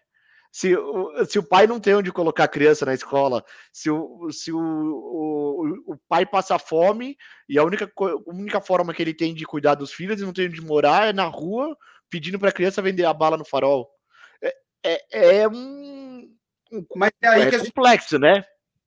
Sabe? É aí que a gente volta no valor político, onde são criados determinados planos onde é isso que tem que ser estudado no Brasil hoje em dia. Eu concordo 100% Atualmente, com tá Vicente, a gente liberou uma PEC agora, né, um pacote econômico, tem 4 bilhões de reais, quase 5, 4,5, sei lá, que é para educação. Aí você fala, e os outros? 600 bilhões para não sei o quê, 400 para não sei o quê. O que tem menos valor é a educação na hum. pizza, no gráfico de pizza, quando você joga assim, vamos ver os orçamentos que foram liberados o menor é o da educação. E não é uma proporção menor no sentido. É pouca diferença. É, é sucateado. É, é nós é já tivemos é, sucateado, nós já tivemos essa discussão aqui, né? Uh, no Brasil, por per capita, por per criança, desculpa, é um dos países que, assim, que gasta bem, não é um país que gasta muito pouco com cada criança. Mas o problema é que o quanto que isso daí chega realmente para a criança. Uhum. Né? É, é, é isso que eu falo. A corrupção é tão endêmica. Se você for olhar ali, ver o orçamento educacional versus a quantidade de crianças, você vai ter um valor per criança alto. Mas Verdade. quanto que isso daí chega? Quanto que isso daí realmente chega para a criança? Né? Uhum. Né? É, é meio, meio sujo. A gente vai voltar nesse assunto da política, que a gente fala assim: ah, mas a corrupção é endêmica e ela não atinge. Porra, como não atinge? Ela está tirando o dinheiro da educação da criança. É. é. são assuntos bem polêmicos e complicados, né? é, polêmicos e complicados. Então, assim, cara, são coisas, né, que... Por que que no meu programa entrou em contato comigo, né? Eu não posso citar nomes, porque isso aqui depois vai estar aí, né, para todo mundo. E entrou em... É, já, já basta o YouTube cortar a gente. Quando é, a gente fala que o YouTube já corta, então. Então, assim, é, uma pessoa né, do governo hoje no Brasil entrou em contato comigo e falou para mim assim: olha. É, você diz que no seu programa você não entrevista político, mas você já entrevistou políticos no seu programa. Aí eu falo daquela. Aí eu falei, né? Olha, não me leve a mal, mas o assunto que foi abordado com aquele político foram assuntos que aquela pessoa é, é, foi totalmente voltado para a arte. Porque aquela pessoa, antes de fazer parte do partido tal, era uma pessoa voltada à arte. Então, a gente falou do movimento artístico, né? Que essa pessoa traz e, e que engloba esse setor educativo. Se eu for trazer para o meu programa um político, sabe, um governador, um presidente, o que for, para o meu programa, gente, aquilo ali vai me gerar tanto problemas. Sabe por quê? A sociedade está tão dividida, está tão dividida, e é muito complicado. Então, assim, no meu programa é o que eu falo. Quando chega para falar de política, eu não, eu não, não, não falo sobre assunto político, não falo sobre assunto religio... assuntos religiosos e também não falo sobre orientações sexuais, né? Orientação sexual. Porque eu acho que são coisas muito íntimas, são pessoais. Cada um tem uma questão ideia. de valores, questão de valores. Então, por respeitar, e, e, eu como, bom, nós como comunicadores, tem pessoas que falam, eu sou de esquerda, eu sou de direita, eu não sou nem de esquerda nem de direita, eu sou direto. Então, querido, tem essa comigo, George de esquerda ou de direita? Não, George direto. O que o George acredita é que sem educação o país não evolui. O George acredita que sem cultura o país não vai a lugar nenhum. O George acredita que hoje, ainda dentro da sala de aula, a educação, sabe, tem que existir. Tem, é, e, gente, é, é tão complicado para o professor que está na sala de aula nos dias de hoje. Sabe por quê? Que eu acabei trazendo a relação do Google. Porque o professor hoje ele, ele não é visto como a gente via antigamente a gente via aquela pessoa, né? Com, a gente tinha um respeito com o nosso professor antigamente, sabe? A gente respeitava, a gente tinha um carinho, era um desenvolver de carinho de professor com aluno, que era uma coisa incrível. Nos dias de hoje, eu posso falar para você que a minha produção conseguiu entrar em contato com 28 professores que contribuíram para a minha formação acadêmica sabe? E no, e, e no meu programa eu faço questão de entrevistar esses professores, sabe por quê? Eu tenho a plena consciência que eu sou o homem que eu sou hoje Primeiro, porque meus pais acreditaram que investir em educação vale a pena. E segundo, porque eu, em sala de aula, eu ia absorver o que aqueles professores que até não sabiam muito, mas era aquilo que eles sabiam, contribuíram para minha formação e pelo homem que eu sou hoje. Então é essa consciência do respeito ao professor onde que o professor em sala de aula ele merece receber mais. O professor ele merece ser visto com muito respeito. Nos dias de hoje, ainda assim, ah, você é professor, coitado. Não, não é coitado. Poxa, você é professor, parabéns. É você ter respeito pelo aquele profissional que acorda todo dia e, e ele se nutre sabe? Para chegar em sala de aula, passar para o conhecimento que ele sabe para você. Sabe? É uma questão, é isso. Se a gente não passar a, a, a, ver a educação, a cultura com muito respeito, com muito carinho, a gente vai continuar na mesma coisa que a gente tá. E se a coisa não ficar pior, então, nós temos um papel muito importante. Nós, nesse momento, nós temos que ter a consciência que nós somos porta-vozes de uma sociedade. A gente representa uma sociedade. A gente tem um programa na mão, a gente tem um microfone na mão. E de que Sim. forma a gente pode conscientizar uma sociedade? Sabe? E é assim que eu penso. E, e, e sabe, é dessa forma que eu acho que tá aí né, o nosso Brasil, de que forma vocês, de que forma que eu posso levar para o Brasil um pouquinho mais de cultura? É através de entrevistas. Eu entrevisto pessoas que deixaram o Brasil e contam de como foi a vida delas no passado e como é hoje.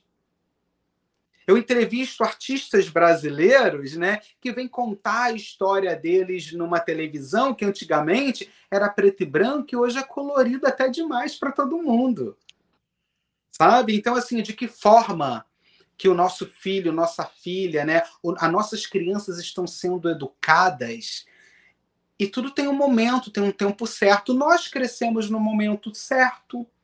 Nós absorvemos, conseguimos absorver coisas no momento certo. Por que, que hoje tem que ser diferente?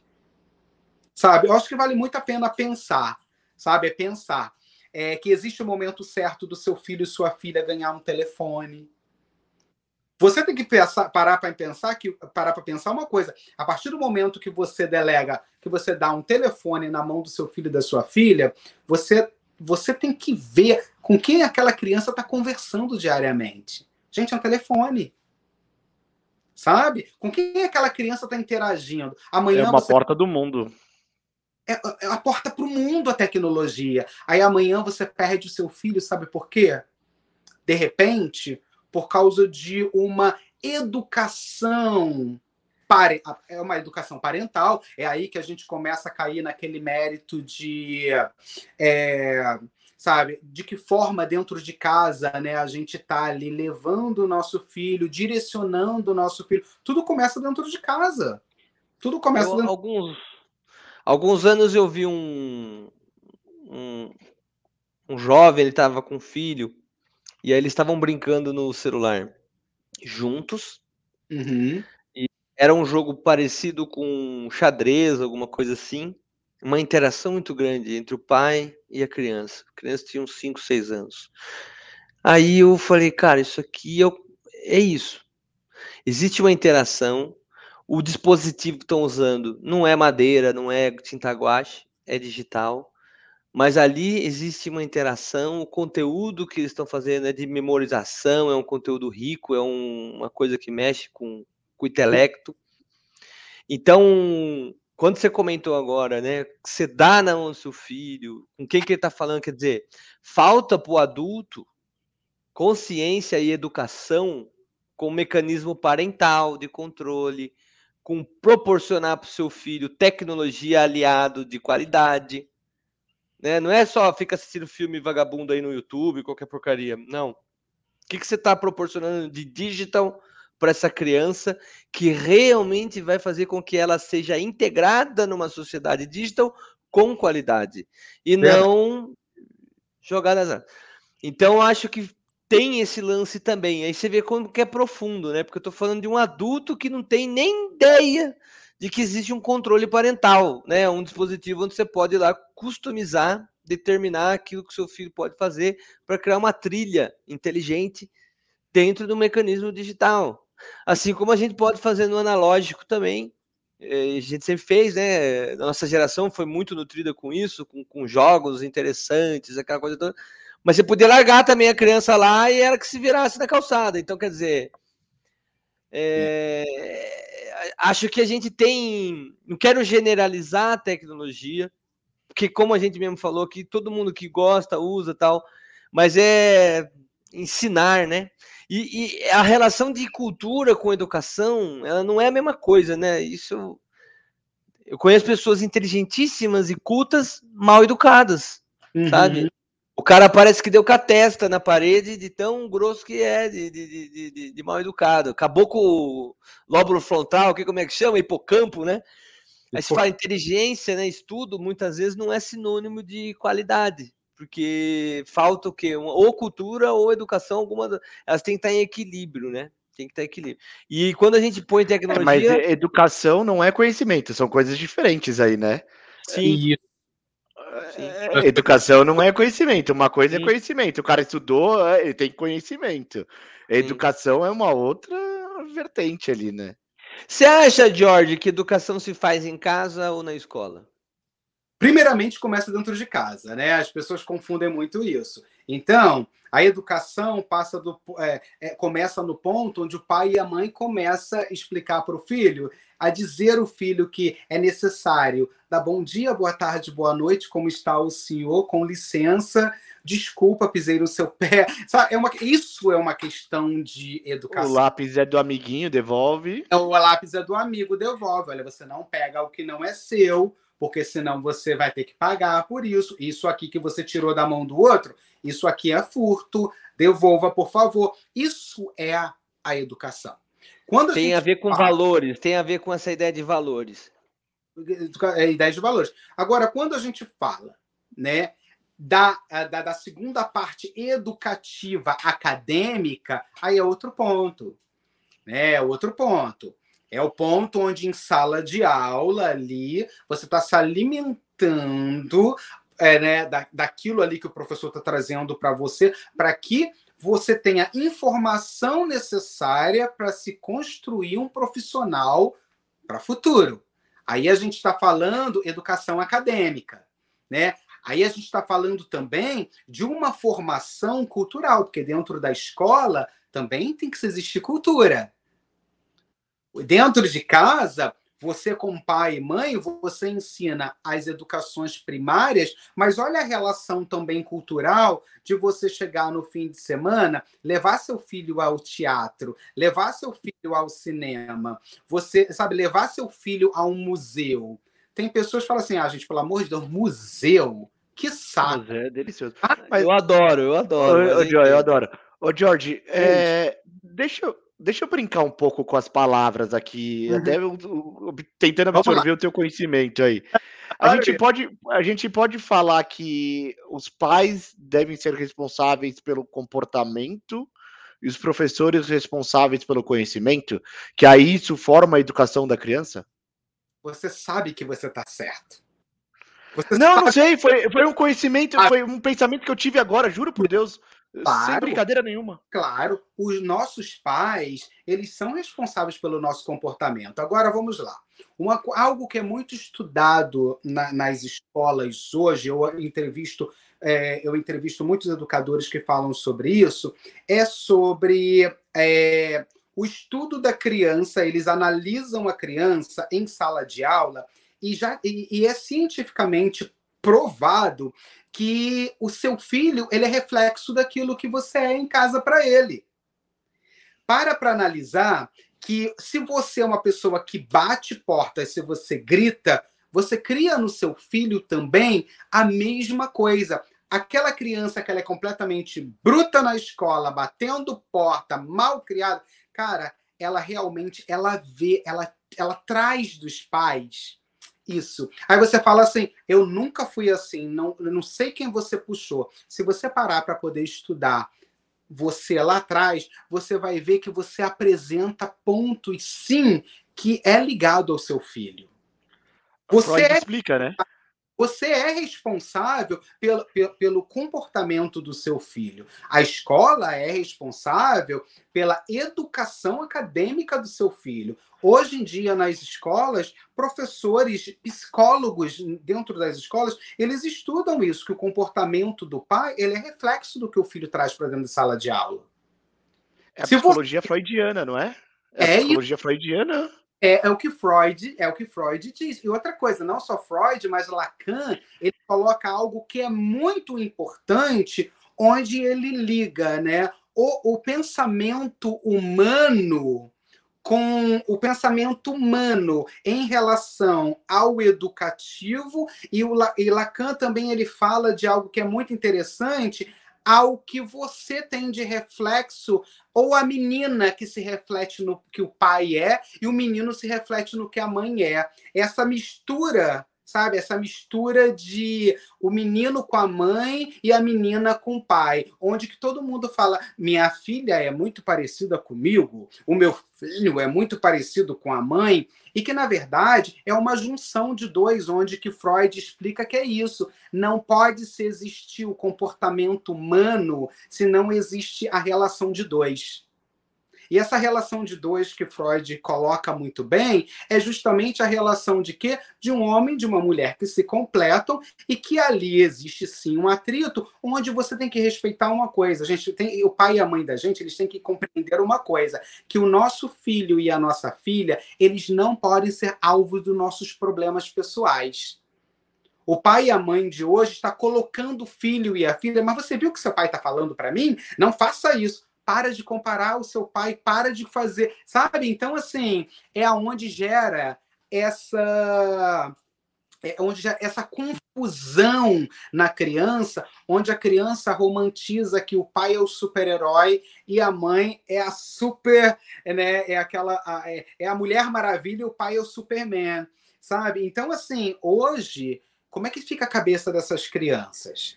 Você acha que essas nossas teorias e, e, e ciência psicologia escrita por Freud, Lacan, quer dizer, tem muita, muita gente ali.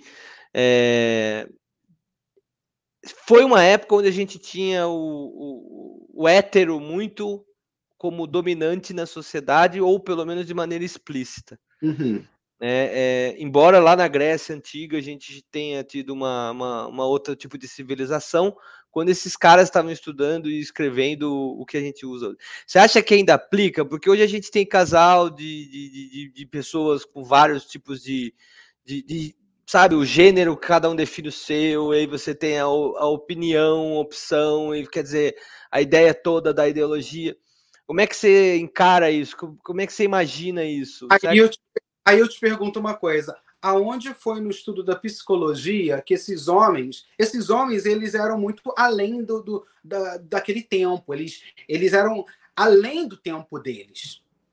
Entende? Então, assim, ao estudar, ao estudar essa teoria, essa psicologia, ao estudar o, o, o ser humano, né, eles não estão se aplicando, gente. Quando eles falam da situação de homem e mulher, né? É porque naquela época, logicamente, era tudo muito relacionado homem para mulher como mulher para o homem. A situação de hoje, né? Ou, nas salas de aula e onde muitos terapeutas, psicólogos já estudam, né? É essa questão de a teoria é a questão do respeito. A teoria. É o respeito acima de tudo. Mas a minha pergunta era um pouco mais a sua opinião mesmo. Você acha que esse tipo de estudo ele se aplica ainda? Ou a gente está passando por um momento de reflexão em cima disso? Creio eu que ainda se aplica em alguns casos, embora muitos, é, muitos cientistas, muitos estudiosos, né, hoje ele é aplicado, mas é aplicado de uma forma mais é, é, de uma forma mais como que eu vou te dizer a palavra mais certa de, de repente poderia ser de uma forma mais respeitosa, de uma coisa mais amena, onde antigamente não existia é, LGBTQIA, esse número de coisas que hoje existe. Né? Então, assim, é, é aplicado, mas é aplicado para a gente compreender o limite do outro, o processo de pensamento do outro. É até mesmo importante a gente aplicar isso para compreender que não é uma opção sexual, é uma orientação sexual. Orientação. A de todo mundo falar, ah, não, mas foi a opção dele. Cara, não é a opção. Ninguém dele. opinou. Muitos casos a pessoa tem uma orientação. É o correto é dizer orientação hoje. É, né? A pessoa nasceu assim. A pessoa nasceu assim. Como é que você explica uma criança, uma, um menino, uma menina, desde pequenininho, você já vê que ele já tem, assim, uma a menina completamente masculinizada e o menino completamente afeminado. A criança nasceu assim, ele não é uma opção. Sabe? Não é uma opção. E você acha que existem... Você acha, eh, tem esses casos, né? A gente vê a criança masculinizada ou feminina e, e em detrimento dessa orientação, a gente vê que tem. Mas também tem os casos dos adultos, né? Quem nunca teve um amigo que aos 40 anos descobriu que, que agora a minha orientação é outra, né? Tipo, o cara às vezes tem filho, quer dizer. Você acha que tem influência social? Existe um pouco de tudo? Tem aquele cara que sempre ficou, como a gente dizia vulgarmente aqui no armário. Você acha que tem de tudo? Como é que você encara isso? Olha, eu acredito muito, eu acredito muito que, assim, pelos estudos que eu, que eu já fiz, ainda faço, eu acredito muito que a pessoa nasce, a pessoa nasce assim por uma pressão da sociedade, a pessoa. Ela se reclusa. Ela, ela, fica reclusa, acaba construindo uma família, onde é um casamento completamente frustrado, acaba tendo filhos, onde. Que ela pai... quer provar para a sociedade, né? Que ela também é capaz de ter família, etc e tal, e ela acaba não ou, se. Ou então é até uma coisa que ela idealiza, como tem um. acha aquilo lá legal, mas depois ela descobre que não é aquilo lá que ela realmente gosta. Ah, será, né? Quer mostrar pro meu pai e a minha mãe que eu também consigo né? Um pouco dessa ideia mais infantil que eu tô é, dando. O cara eu... quer mostrar que ele é parte da sociedade e ele acaba indo para um canto que não é a dele, né? Eu acredito que muito mais na nossa época, na nossa época lá atrás era assim. É a gente querer provar para o nosso pai, o nosso super-herói, que a gente é capaz de é, na... ele. ter uma família, ter uma mulher, ter filhos, entende? Aí sabe o que acontece? Chega com essa, com que hoje né, já já está muito mais aberto, o que, que acontece? Aí o pai chega ali, naquele casamento frustrado, a mulher está completamente frustrada, o marido também. O casamento não dá certo mais, porque, gente, por mais que digam, ah, não, chega uma certa época a gente passa a ser amigo. Um casamento onde não tem uma relação a dois, uma coisa afetiva, já deixou de ser um casamento, né? Aquilo ali já é, é um amor, né? O amor já não tem. O amor já passou assim, amor de companheiros. Amor de amigos. Onde... É, já virou amizade. Não é mais casamento, é amizade. É uma amizade. Onde... E piora, né? Porque às vezes sufoca, acaba até o respeito. Daí então fica uma relação de vício e ódio e é melhor estarem separados do que juntos. Esse que é o ponto. Aí eu te falo uma coisa. Um casamento que o cara de repente ele já tinha vontades de fazer coisas, aí ele faz coisas fora do casamento. De repente, aquele cara passa por mão, pela mão de tanta gente, ele acaba se envolvendo com tanta gente, não se protegendo e acaba trazendo para dentro de casa, entende? Uma doença. Para aquela é, tá cheio de casos assim. Estava naquele casamento. Cara, a melhor coisa que tem, abre a relação. Senta com a sua família, conversa com a sua família e fala: olha, papai e mamãe já não têm mais a mesma energia. Vocês vão continuar sendo amados pelos dois. Só que o papai hoje decidiu estar com outro papai e a mamãe decidiu, de repente, conhecer uma outra mamãe, sabe? E, e fica uma coisa mais sadia. Eu acho que tudo que é conversado, tudo que é sentado, conversado, explicado, é pouco questionado. Por quê? Porque houve uma explicação. Se você compreende o seu filho, o limite do seu filho, o dia que você chegar para o seu filho, o dia que você chegar para o seu filho e falar assim: olha, meu querido, papai hoje não, não gostou mais, não quer mais estar com a mamãe, porque papai sente uma, uma afetividade por um outro homem. O seu filho ele vai ter um poder maior de, de, de respeitar você e até mesmo de te compreender, porque você também mostra para o seu filho que você compreende o que ele é. Você entende que eu acho que na vida, a vida nunca é assim uma via de uma mão só, tem que ser uma via de mão dupla. É por ah, isso sim. que, eh, voltando no que você estava falando de Freud lá, eu fiquei com o pensamento que a gente pode continuar aplicando Freud uh, em coisas que, assim, ah, é feito por ser humanos. Você não precisa mais ter o um negócio de, de papai, mamãe, ou mamãe, mamãe, papai, papai, sabe? Tipo, é, é, tem um, pais, ou que seja o pai ou a mãe, assim, mas é uma coisa ser humano. Não importa o que tá ali, né? Assim, não é que não importa, não, não sei se a palavra importa, mas é que não precisa ter uma identidade ali, né? É, sabe, é ser humano. É essa que é a palavra que você usou, né? Não precisa ter uma identidade. Não precisa ter uma tag dizendo assim, né? sabe, o que ele é ele é um ser humano. Ele é um ser humano que nasceu para não ser comparado. Ele nasceu para ser respeitado. Mas esse ser humano ele vai ser muito mais respeitado se ele tiver a consciência que desde que no momento que ele decidiu ter um filho ou uma filha, ele começa a explicar para o filho, é começar a explicar para essa geração de meninos e meninas, né, que não é proibido você sentir um amor por uma pessoa do mesmo sexo. Não pode ser proibido, sabe? É, é, é, é uma coisa assim, é, você tem que aceitar e explicar. Explicar para as pessoas. Eu acho que o, o, a pior coisa que uma sociedade encara hoje, ainda nos dias, nos dias de hoje, que a pior coisa que a sociedade encara é a falta de esclarecimento, aonde se leva o respeitar o outro simplesmente como ele é, sem ter esse essa identidade que eles colocam, né? Assim, fulano é, gente, eu acho de uma de um mau gosto. Fulano é bichinha, é viadinho, pelo amor de Deus. O Clodovil, naquela época que era um homem à frente do tempo dele, ele já falava, sabe? Não, não sou. Eu sou um ser humano. Vocês lembram da, das entrevistas? Sim, sim. Falava, inteligentíssimo, Clodovil, inteligentíssimo. Um homem educado, um homem fino, num tempo onde as pessoas até meme faziam aí na internet, ou ainda fazem, tirando sarro.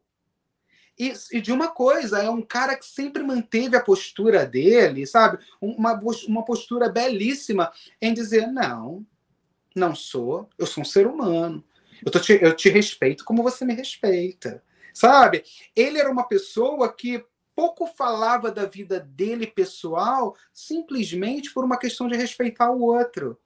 Dessa questão família que é necessário se respeitar família, é necessário né, é, a gente ter consciência que família é a base de tudo. Eu só, eu só falei sobre ele porque a gente, a gente é daquela época onde a gente para assistir televisão e a gente via a Xuxa falando, entendeu? paz, amor, entendeu? E acredite que um dia você vai conseguir. A gente é geração Xuxa, meu irmão. A gente é geração cara. A gente é geração, entendeu? Que a gente ligava, vê o programa inteligentíssimo da Hebe, que era uma mulher de pouco estudo, mas de uma sabedoria incrível.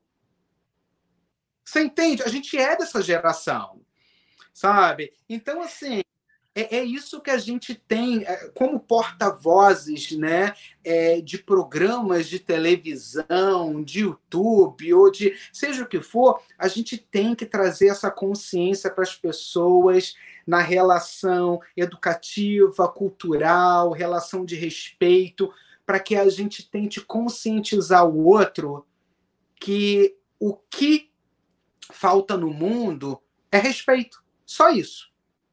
Eu respeitava. É, eu, conecta eu nuvem agora. Posso fazer uma conecta nuvem aqui? A gente já volta no papo, Vamos, tá bom pra caramba? Conecta um nuvem. segundo. Vamos lá, Jorge. Ai, meu amigo. Aqui, ó, transforme a sua rotina com o Google Workspace da Conecta Nuvem. Receba dicas gratuitas, treinamentos práticos, suporte especializado para empresas, Parceiros aí da Google Cloud com mais de uma década de experiência no Brasil, eles possuem os melhores materiais para melhorar ainda mais a sua experiência com o Workspace. Inscreva-se no canal do YouTube pelo QR Code que você tem aí na tela, ou você que está ouvindo a gente e não está conseguindo ver, não está assistindo, conecta a nuvem lá no Google, você pode colocar no YouTube é, vai ter um bocado de material ali bacana sobre G Suite, Google Docs. Tem agora inteligência artificial trabalhando junto com o material da Google para você ir ter a sua rotina de trabalho com excelência. Tô certo, Vicente? Qualquer tamanho de tá empresa funciona, pessoa individual também tem condição ali de aprender um bocado de coisa. É isso? E se você tem restrições quanto ao acesso dos do teus colaboradores aí, a Conecta Nuvem também tem solução. Conversa com eles, eles vão ter solução para tudo que vocês precisarem ali dentro. Boa dica. Ponto eletrônico, acesso fora do horário, várias questões relacionadas aí a controle de sistema de informação e tudo mais, uh, segurança da informação, eles têm ferramentas para ajudar vocês. É isso, né, meu amigo? Vamos lá no Jorge, aqui.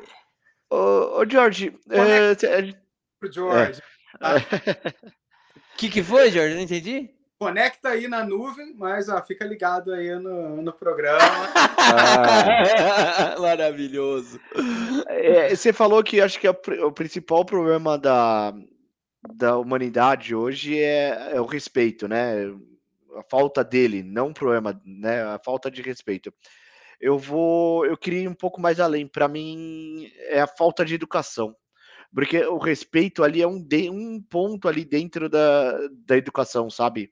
Hum. É, falta muita educação aqui, tipo, em, é. to, assim, em todos os aspectos, não só todos os países, sabe? É global. Você negócio, pensa assim. em tolerância, sabe? Aquela coisa do tipo, poxa, eu posso ser eu e respeitar o que ele ou ela ou ele é. Né? São questões nesse sentido. Por que, que a gente não pode ter times diferentes, escolas de samba diferentes, religiões distintas, é, orientações, valores diferentes. Uhum. E concordo, é, mas eu acho que tem um. Acho que o que o Jorge comentou é um pouco disso, sim, Vicente. Você só foi mais profundo aí na sua colocação, mas eu acho que a linha de pensamento é a mesma. É, é, não, é... Eu só quis complementar, não, eu, não, eu não discordei do Jorge, não, muito pelo sim, contrário. Sim, eu só sim. quis complementar que para mim eu acho que o buraco é mais fundo ainda, assim, sabe? É, mas verdade, eu acredito nisso também, Vicente. É a educação. O ponto de eu falei, eu falei sobre a questão do respeito, porque a gente vai acabar voltando no mesmo ponto, onde a gente coloca né, a educação acadêmica com essa educação com essa base de, de dentro de casa. Então, a partir do momento que dentro de casa você tem uma base de respeito, da educação, onde se gera esse respeito, onde você ensina o seu filho esses parâmetros para que ele possa chegar na escola e ser um ser humano eminentemente social, como é assim que é colocado, né? Nós temos a necessidade disso de estar em sociedade. Se você não vive em sociedade, sozinho você não pode viver. Então, foi por isso que eu falei na questão do respeito, né? Mas sim, com certeza, sim. eu como educador, como jornalista, acredito que a educação foi o que eu falei antes, é o único passaporte para a liberdade do ser humano, né? E é aí. Faz tempo que você não tem um bate-papo assim, né? Geralmente você está entrevistando alguém e tal. Hoje a gente. Geralmente, é. Mas eu, é, é, quando a Samantha me coloca em bate-papo assim, cara, eu super amo, ela sabe disso, né? É, primeiro porque eu tenho oportunidade em falar sobre assuntos mais profundos. Então, quando eu estou fazendo uma entrevista com alguém, o meu programa a pessoa vem para falar sobre suas fontes de inspiração, como foi o seu tempo quando criança, o seu processo acadêmico, como foi na escolha é, de, uma, de uma formação, né? quais foram as suas inspirações na arte, o porquê. Então, aquele ali, o meu processo no meu programa, ele é um estudo né? Através das minhas perguntas, ele é um estudo no qual a pessoa vem contando como foi a infância, para ser o ser humano de sucesso que ela é hoje. E, e, o ser humano de sucesso só pode existir hoje porque essa pessoa faz o que ela ama. Porque se você não faz o que você ama, você pode se considerar um cara que não tem sucesso. Eu acho que a partir do Ou, no mínimo, frustrado, né? Alguma coisa assim. Então, a partir do momento que você faz, você desenvolve aquilo que você ama, mas que você se entrega naquilo ali, você tem sucesso. Ter sucesso não é aparecer na televisão. Ter sucesso, ser um homem bem-sucedido, é você se sentir completo de acordo com aquelas atividades diárias que você desenvolve. É assim que eu acredito que é um ser humano de sucesso. As pessoas falam: ah, mas e aí? Como é que você, você se acha uma celebridade? Gente, celebridade é uma besteira que inventaram, entende? Para dizer que a pessoa é porque a pessoa aparece numa rede uh, de televisão. Uma figura figura pública. Figura pública. Aí, ah, mas você é uma celebridade. Por você ser uma figura pública, não. Só se diferencia-se o trabalho. Aquela pessoa, ela trabalha diretamente com televisão, é, sendo como uma, uma atriz, novela, é o cara no jornalismo por apresentar um jornal, né? E não quer dizer que você, por ter a sua vida como um educador, como um personal trainer, que você não seja um cara de sucesso. Você é um cara de sucesso porque você ama o que você faz. Então, é interessante no programa, quando eu, eu estou com essas pessoas, que, que você vê o brilho no olhar quando elas falam daquilo que elas desenvolvem com muito amor. E elas são pessoas bem-sucedidas, são fonte de inspiração para outras pessoas né? Então é por isso que no meu programa assim, a linha é um pouco diferente, né? É naquele bate-papo ali é diferente, onde eu vou mostrar, aquela pessoa vem abrindo, né? É, aquele livro da vida dela de formas, formas assim homeopáticas, né, até que ela chega e fala assim: Pois é, eu sou a pessoa que eu sou. Tanto que na minhas, no fim, ela completa as frases. Né, eles completam as frases. Eu sou um homem que aí a pessoa, sabe, vai. Como a pessoa se define? Para você ser hoje, esse, para vocês desenvolverem o trabalho que vocês estão fazendo hoje, qual é a definição do Anderson? Qual é a definição do Vicente? Eu sou moderno, Vicente Eubona. É essa a definição. Sobrenome e você vai falar que ele é o Bonnie por causa do sobrenome dele. Mas você entende? Ah, então vou falar que é a definição do George Roberts? Não. É. Não. É a, é a Mas eu... acredita que é, é isso que eu acho que todos nós três aqui acreditamos. A gente tem esse ponto em comum. Que Mas todos... você percebeu que. Desculpa. Mas você percebeu que aconteceu a mesma coisa aqui? É? Você percebe? É, repara que aconteceu a mesma coisa aqui. É, é, você veio de forma um pouco mais resistente com os assuntos, e aí a gente foi te dando, né? E aí, de repente, você estava aí todo já falante sobre qualquer assunto e foi embora.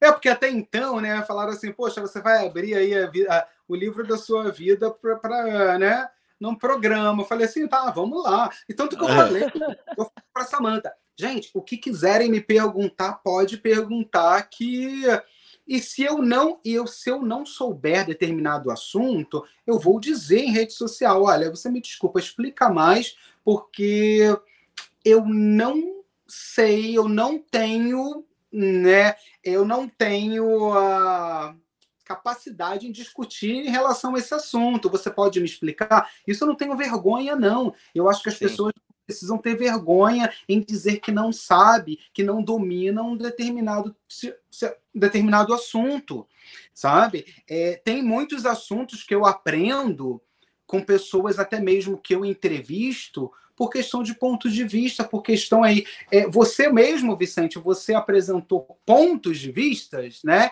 que são interessantes né, são interessantes em relação à tecnologia, porque você usou dessa tecnologia para que você pudesse né, é, aprender até mesmo aí é, chegar a fundo no, no que você defende como verdade hoje.